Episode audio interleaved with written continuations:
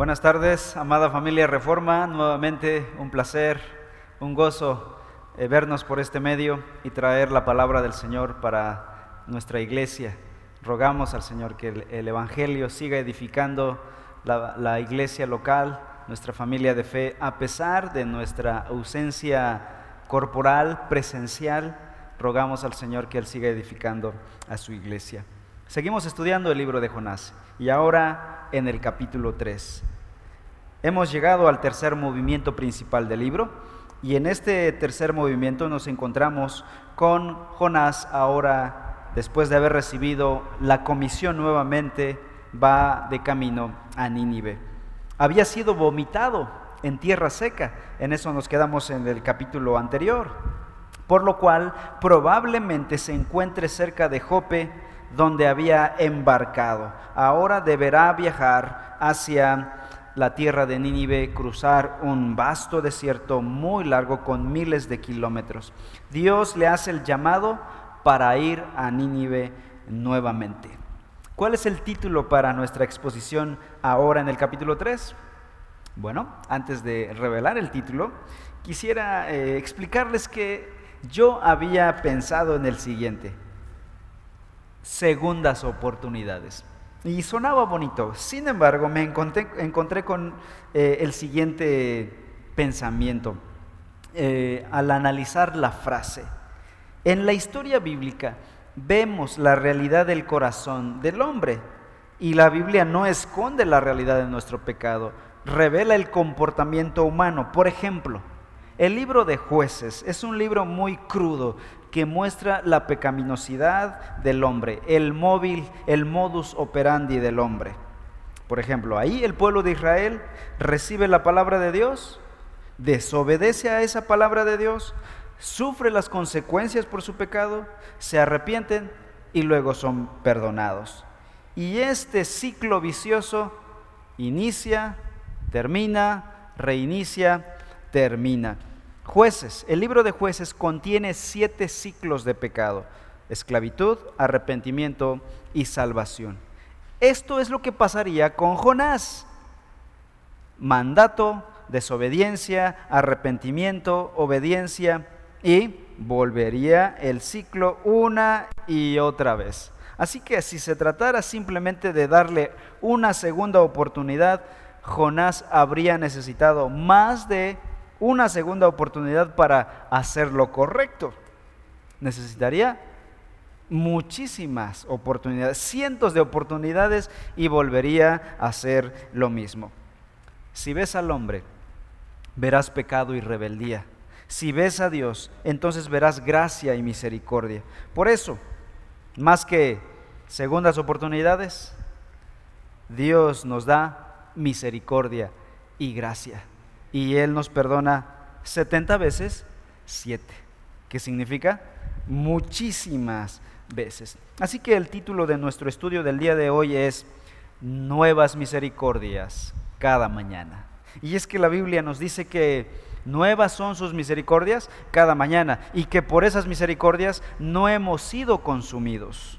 Así que el libro muestra la misericordia de Dios más que el recibir oportunidades y oportunidades. El libro centra su atención en un Dios, un Dios de misericordia, quien cambia el corazón del pecador. Lo que el hombre necesita no es algo más que motivación, más que humanismo. El Evangelio necesita, eh, perdón, las personas necesitan el Evangelio, más que motivación, más que filosofía humanista. De hecho, la vida cristiana no es solo una segunda oportunidad que Dios nos da para empezar a hacer bien las cosas, para rehacer nuestra vida. La vida cristiana, el nuevo nacimiento, indica el inicio de una nueva vida. Dios nos da un nuevo corazón, no nos da solamente una nueva oportunidad, una segunda oportunidad, como si ya hubiésemos podido actuar por nuestra propia cuenta. Dios nos da una nueva vida, un nuevo corazón. Y todo esto por la gracia y la misericordia del Señor. Así que nosotros lo que necesitamos es, más que buenas oportunidades, necesitamos misericordia y gracia para nosotros. Dice el capítulo 3, versículo 1. La palabra del Señor vino por segunda vez a Jonás. Este pasaje nos presenta la restauración de Jonás. Después de la disciplina, Jonás es ahora restaurado a su oficio de profeta y se le renueva la comisión de ir a Nínive. Y esta es nuevamente una ilustración de la gracia de Dios, porque el rebelde no solo fue liberado de la muerte, escapó de la muerte, libró el pellejo, sino que también fue perdonado, sus pecados fueron perdonados y además es restituido al sagrado ministerio del profetismo. Eso, en lo personal, a mí me pone feliz, porque yo muchas veces he sido peor que Jonás. Y aquí sigo predicando por la gracia del Señor el santo evangelio. Pedro, el apóstol Pedro en el Nuevo Testamento, tuvo una experiencia similar. Si ustedes leen Mateo 26, Juan capítulo 21, veremos que este hombre, este apóstol del Señor, cercano al Señor, tuvo su tropiezo, negó al Señor y sin embargo experimentó la misericordia más que la ira del Señor. Cuando Jesús resucitó de los muertos, perdonó, restauró y restituyó a Pedro al santo ministerio y le dijo, apacienta mis ovejas, sé pastor de la iglesia, sé apóstol de la iglesia. Y Pedro, por la gracia de Dios, fue restaurado. Y él predicó el famoso sermón de Pentecostés en Hechos capítulo 2, inaugurando así la nueva era del Evangelio. Y tres mil, tres mil personas se convirtieron al Señor en aquella ocasión. La parábola del Hijo Pródigo en Lucas capítulo 15 nos dice esta historia de un joven quien había arruinado su vida en plena desobediencia. Dicen que este joven regresó a su casa arrepentido, buscó a su padre y pidió trabajo como uno de los siervos de su padre. Es decir, se echó a la misericordia del padre, simplemente esperando de él lo que el padre tuviese en su corazón. Para nuestra sorpresa, este malvado pero arrepentido joven no recibió una paliza, sino un banquete no recibió patadas, sino un abrazo y besos de su Padre. No fue rechazado, sino aceptado. Esta es una fotografía del Evangelio. Dios recibiendo a pecadores merecedores del infierno. Así que Jonás, Pedro, el Hijo pródigo, son representantes de nosotros.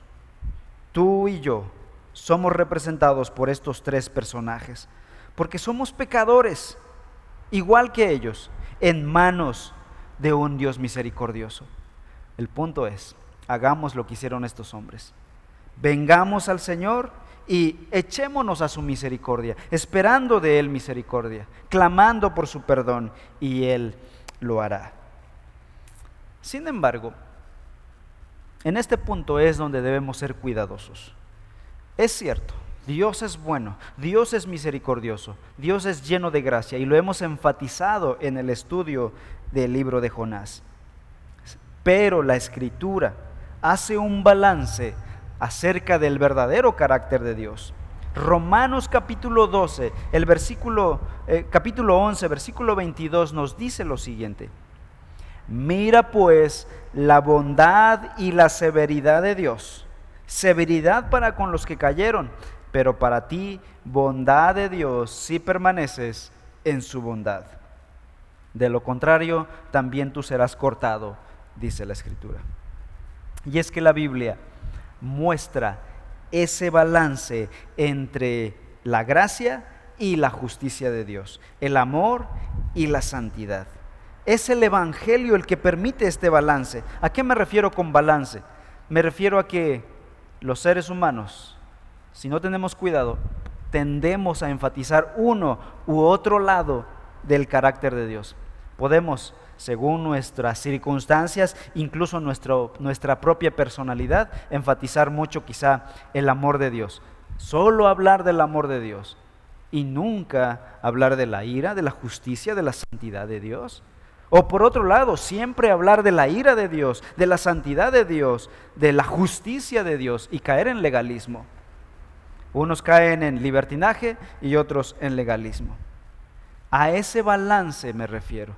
No debemos sobreenfatizar un lado del carácter de Dios, porque la Biblia muestra todo el carácter de Dios. Y el Evangelio hace el balance perfecto para entender quién es nuestro Dios. El, el, Evangelio nos muestra que Dios es un Dios de gracia y de justicia.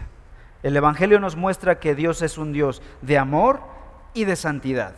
Dios es un Dios misericordioso, pero también de ira. Él está irado contra el pecador todos los días, dice la palabra de Dios. Y Cristo Jesús en la cruz del Calvario es el representante perfecto de ese balance, porque en la cruz Él sufrió por causa de la ira de Dios, pero a la vez por amor a los pecadores. Cristo en la cruz del Calvario está recibiendo la justicia de Dios, la santidad de Dios, pero a la vez está Dios mostrando su amor para con la humanidad por medio de su Hijo Jesucristo. La cruz es el balance, el Evangelio es el balance para entender completamente la persona de nuestro Dios. Así que, ¿cómo tener el balance perfecto para entender el carácter de Dios? Bueno, preocupémonos por entender el Evangelio, por entender el Evangelio, por predicar el Evangelio. El Evangelio nos mantiene a raya. El versículo 2 nos dice lo siguiente, levántate, ve a Nínive, la gran ciudad, y proclama en ella el mensaje que yo te diré. Así que en el versículo 1 hemos visto restauración y en el versículo 2 ahora vemos recomisión o restitución al sagrado ministerio. Jonás recibe nuevamente el llamado a ir a Nínive. Y hay una característica, debe ir rápidamente, porque el juicio de Dios, la espada de Dios está a punto de caer sobre los ninivitas. No hay tiempo para Jonás de arreglar asuntos familiares, personales, no hay tiempo ni siquiera de recuperarse completamente de la paliza que le dio el gran pez. Algo urgente le aguarda. De hecho, en el versículo 4 dice que Dios estaba dándole un periodo de 40 días a los ninivitas para que se arrepintieran. Así que el versículo 2 dice, levántate, ve a Nínive, la gran ciudad. Hablemos de Nínive. Nuevamente, abordamos el tema de Nínive hace unas semanas y veíamos un poquito el carácter de los ninivitas y especialmente de su gobierno, de, sus, de su forma de tratar a los enemigos. La comisión de Jonás era peligrosa. Jonás tenía razón en que los ninivitas eran gente maligna. Por otro lado, el mensaje no era muy atractivo que digamos. Así que ir a territorio hostil llevando un mensaje que no les agrada representaba un peligro para el profeta.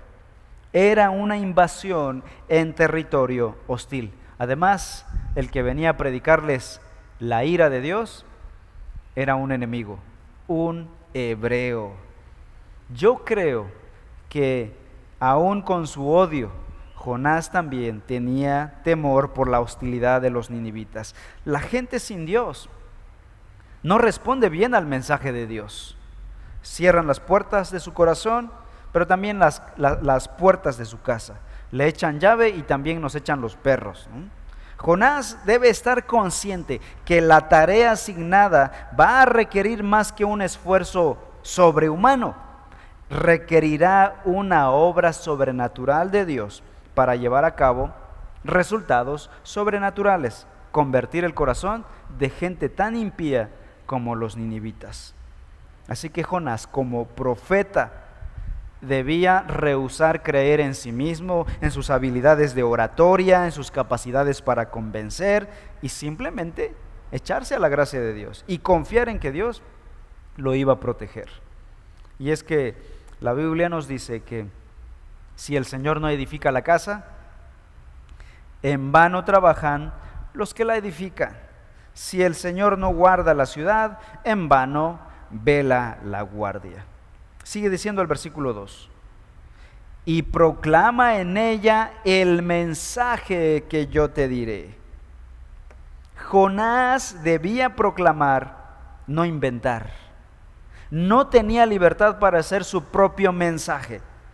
Y es que la predicación es el arte de exponer solo el consejo de Dios y todo el consejo de Dios, sin añadiduras ni recortes, sin adiciones ni ediciones. Algunos dicen que debemos hacer el Evangelio relevante para que la sociedad sea atraída, para que la gente venga rebajar los términos y las condiciones del Evangelio, el costo del discipulado, que no hay que ser tan firmes en el costo del discipulado. Pero ¿saben qué? La Biblia nos muestra que no estamos aquí para hacer el mensaje más relevante de hecho, quien dice tal cosa está diciendo que la Biblia no es relevante, pero el mensaje del Evangelio, el Evangelio de Cristo Jesús, es relevante para una, una, sociedad como la nuestra, una sociedad corrupta y muerta en sus delitos y pecados. Lo que más necesita es el Evangelio. Hoy más que nunca el Evangelio es realmente relevante. La próxima semana vamos a analizar la naturaleza de la predicación de Jonás en Nínive y veremos que no precisamente fue una predicación evangelística como algunos piensan, porque realmente no hay evidencia de que los ninivitas se hayan arrepentido eh, se arrepintieron de su maldad, sí, pero no se volvieron creyentes en Dios. No hay evidencia de que ellos hayan confesado fe en el Dios verdadero.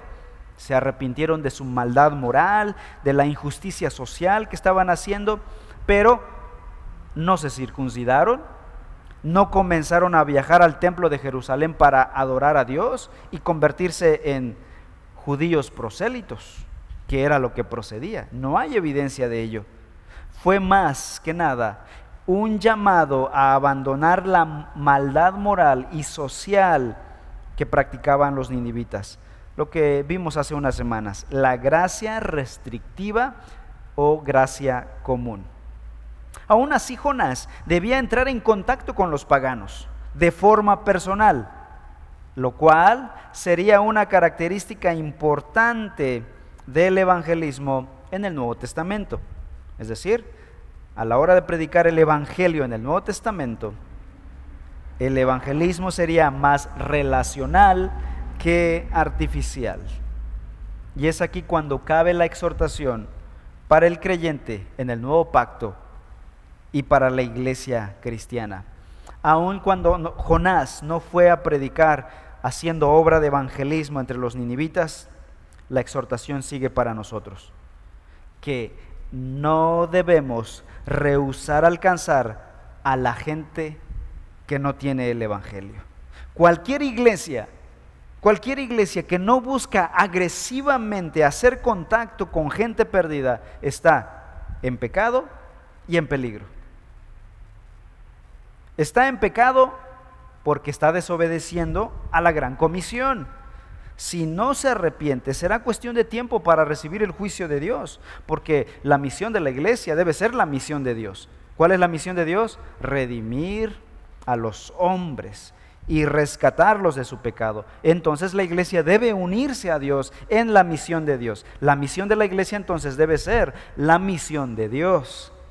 Por otro lado, está en peligro una iglesia que no hace obra de evangelismo, no obedece la gran comisión, está en peligro de extinción. Una iglesia que no se reproduce, muere. El hermano Mark Webb, un predicador, maestro de nuestra escuela en el centro educativo, dice, ¿debemos evangelizar o nos convertiremos en fósiles? Y creo que tiene mucha razón. Aquellas iglesias que se preocupan solo por eh, su convivencia interna, ahí encerrados en las cuatro paredes, no ven para afuera, están de la misma talla toda la vida.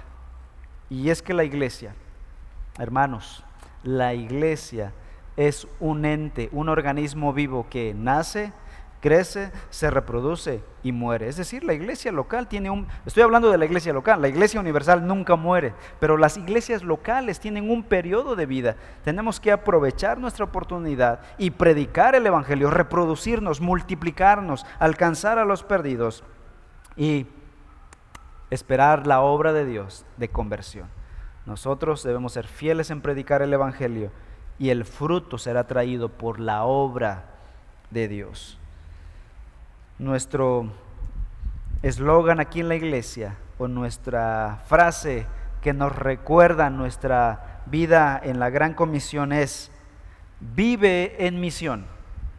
Y decimos esto aquí en la iglesia Reforma, vive en misión, por lo tanto, ora, habla, invita. Es decir, siempre debemos estar orando por un no creyente.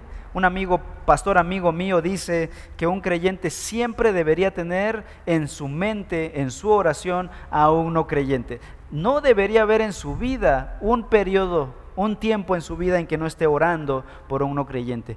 Porque hay muchos no creyentes en este mundo. Por lo tanto, también somos llamados a hablar el Evangelio también a invitar a los no creyentes a escuchar la palabra, a unirse a un estudio bíblico, asistir a la iglesia. Estamos viviendo de forma intencional, viviendo en misión. Regresando a Jonás, capítulo 3, el versículo 3 dice, y Jonás se levantó y fue a Nínive conforme a la palabra del Señor. Nínive era una ciudad muy grande de un recorrido de tres días. Este versículo es paralelo de 1.3. En el capítulo 1, en el versículo 3 nos dice lo siguiente. Jonás se levantó, pero para huir a Tarsis, lejos de la presencia del Señor. Ahora, son paralelos, pero diferentes. Y veamos la diferencia. Su pecado había sido desenmascarado ahora en el capítulo 3. En el exterior, en el capítulo 1, Jonás se veía un buen hombre, un buen creyente, un hombre amable, servicial y piadoso, de hecho, un profeta. Pero en el fondo era orgulloso, racista y legalista. Jonás necesitaba ser desenmascarado. Su pecado necesitaba salir a flote para ser visible. Con razón, Romanos capítulo 12 el versículo 3 dice, en virtud de la gracia que me ha sido dada, dice el apóstol Pablo, digo a cada uno de ustedes que no piense de sí mismo más de lo que debe pensar, sino que piense con buen juicio, según la medida de fe que Dios ha distribuido a cada uno. Jonás tenía más alto concepto de sí mismo que el que debía tener. Este es un peligro para los creyentes. Dios tuvo que tratar con su corazón, llevándolo a lo profundo del mar y también de la prueba. Allí sus ojos fueron abiertos y vio que no era tan bueno como él pensaba de sí mismo. En primer lugar, ahora en el capítulo 3, cuando recibe la comisión y la restitución para ir a Nínive, ahora Jonás va a obedecer. En primer lugar, su obediencia es pronta, ni tardo ni perezoso. Después de haber sido tragado por la prueba y de estar al borde de la muerte, con renovada obediencia, Jonás se pone en marcha hacia Nínive, ni bien escucha el mandato de ir. En segundo lugar, su obediencia fue completa. No se detuvo antes de llegar a su destino. Fue directo hasta Nínive. En ningún momento se paró. Nínive era una ciudad muy hermosa y rica. Pero cuando Jonás llegó, no se detuvo para darse un tour observando los grandes edificios de Nínive, los templos o los palacios impresionantes. Jonás por fin estaba entendiendo la urgencia de obedecer a Dios habiendo sido enseñado por la vara de Dios, él ahora está obedeciendo a Dios. El versículo 3 nos dice, Nínive era una ciudad muy grande, de un recorrido de tres días. En el capítulo 4, versículo 11, nos dice que era una ciudad de aproximadamente 120 mil habitantes. Ahora, para nosotros en el presente, una ciudad de 120 mil es una ciudad mediana, vamos a llamarle. Pero para tiempos precristianos, una ciudad de 120 mil era una metrópoli. Era enorme la ciudad de Nínive. Aunque la frase que dice de un recorrido de tres días no es totalmente claro. No es claro si se refería literalmente a una ciudad enorme que necesitabas tres días caminando para cruzarla. De hecho, algunos piensan que simplemente es un lenguaje simbólico para expresar la grandeza y la importancia de Nínive. Otros piensan que se refería a tres días, pero para darle la vuelta alrededor de la ciudad. Aunque esta explicación no me convence porque se supone que Jonás iba a predicarle a la gente y no vas a rodear la ciudad para predicar, tenías que cruzar la ciudad. Los arqueólogos han descubierto que Nínive era en realidad una ciudad conurbada que incluía otras ciudades, por ejemplo, eh, Cala, Resén y Rehobot Hir. Nombres raros, no se los tienen que aprender, no hay problema, nadie pierde su salvación por no aprenderse esos nombres. Pero bueno, Génesis capítulo 10, versículos 11 y 12 menciona estas ciudades alrededor de Nínive. Así que ellos piensan que para cruzar esta zona conurbada, predicando lentamente el mensaje que llevaba Jonás, pues sí se requería mínimo tres días. En fin, esta ciudad de Nínive estuvo sepultada bajo la arena por miles de años. ¿Y, saben qué? Eso promovió entre los liberales la postura, la idea de que la historia de Jonás era falsa.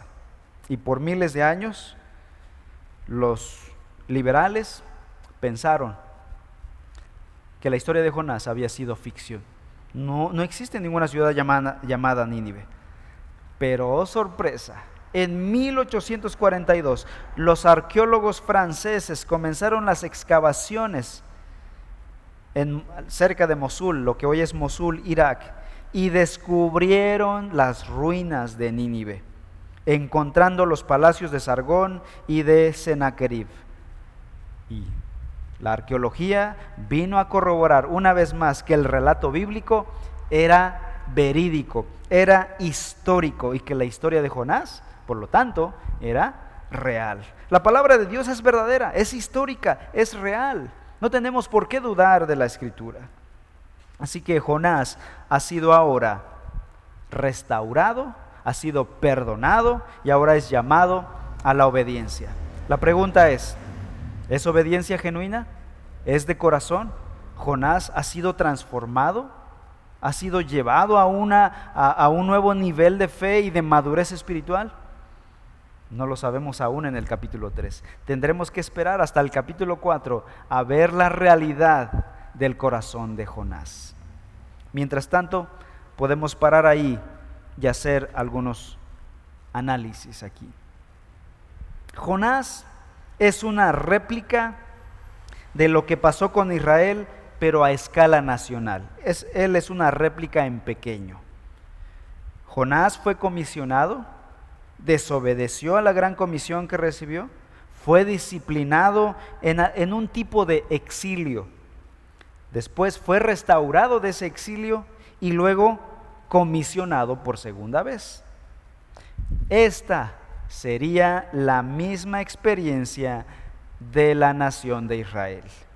Dios tomó a Israel como un reino de sacerdotes, dice la Biblia. Fueron separados de entre las naciones. Cuando entraron a la tierra prometida, Dios les dijo, no actúen como las naciones paganas, reflejen la gloria de Dios y su santidad entre los no creyentes. ¿Qué hicieron los israelitas una vez poseyendo su tierra? desobedecieron a su llamado. Jonás debía predicar la gloria de Dios. Israel debía describir la gloria de Dios. Ambos desobedecieron. Jonás huye, Israel desobedece. Pero vendría uno mejor que Jonás. el verdadero representante de Israel. Vean lo que dice el Salmo 80. Salmo 80, versículo 8. Dice la escritura así. Tú removiste una vid de Egipto, expulsaste las naciones y la plantaste. ¿A quién se refería esto? Aquí estaba usando la vid como una metáfora de un nuevo pueblo. Dice que removió esta vid de Egipto, fue traída de Egipto, expulsó a unas naciones y ahí plantó esta vid. Esta vid fue Israel. Isaías capítulo 5 eh, dice que Dios plantó su vid y esa vid era Israel. Dios protegió esa vid para que diere fruto, pero Isaías 5 dice, no dio fruto. En lugar de dar fruto, dio fruto silvestre no comestible. Ahora bien, vayamos al Nuevo Testamento y veamos lo siguiente. Juan capítulo 15, versículo 1, dice, yo, dijo Jesús, soy la vid verdadera. Esto no era una simple metáfora de, así como eh, una vid tiene ramitas y estas ramitas fruto, así son los cristianos. Esto no solamente tenía que ver con una metáfora del cristiano. Jesús está diciendo con la frase yo soy la vid verdadera, diciendo yo soy el verdadero Israel. Yo soy el verdadero representante de Israel. Jonás había sido un representante de Israel, pero un representante de lo negativo de Israel, de la desobediencia de Israel. Ahora llega un nuevo representante, Jesús, y este no era un representante de lo malo de Israel. Él vendría no solo a obedecer en lugar de su pueblo, a obedecer lo que su pueblo no había podido obedecer, sino que tomaría la desobediencia de su pueblo y moriría por causa de su pueblo. Mateo capítulo 1, versículo 21, cuando se anuncia el nacimiento de Jesús. El ángel le dijo a José y a María, y dará a luz un hijo y le pondrás por nombre Jesús. ¿Por qué?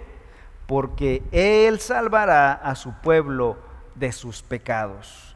Él tomaría la desobediencia de su pueblo, moriría por esos pecados y salvaría a su pueblo.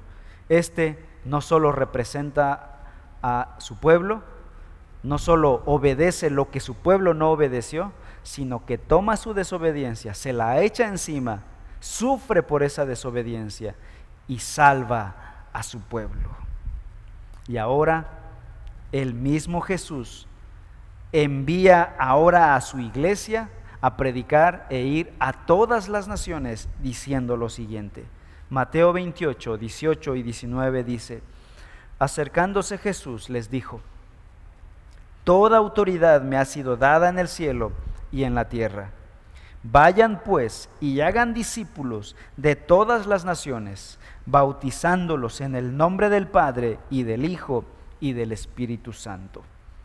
Jesús, el verdadero representante de Israel, Él ahora nos envía a los que hemos creído en Él a predicar el Evangelio a las naciones.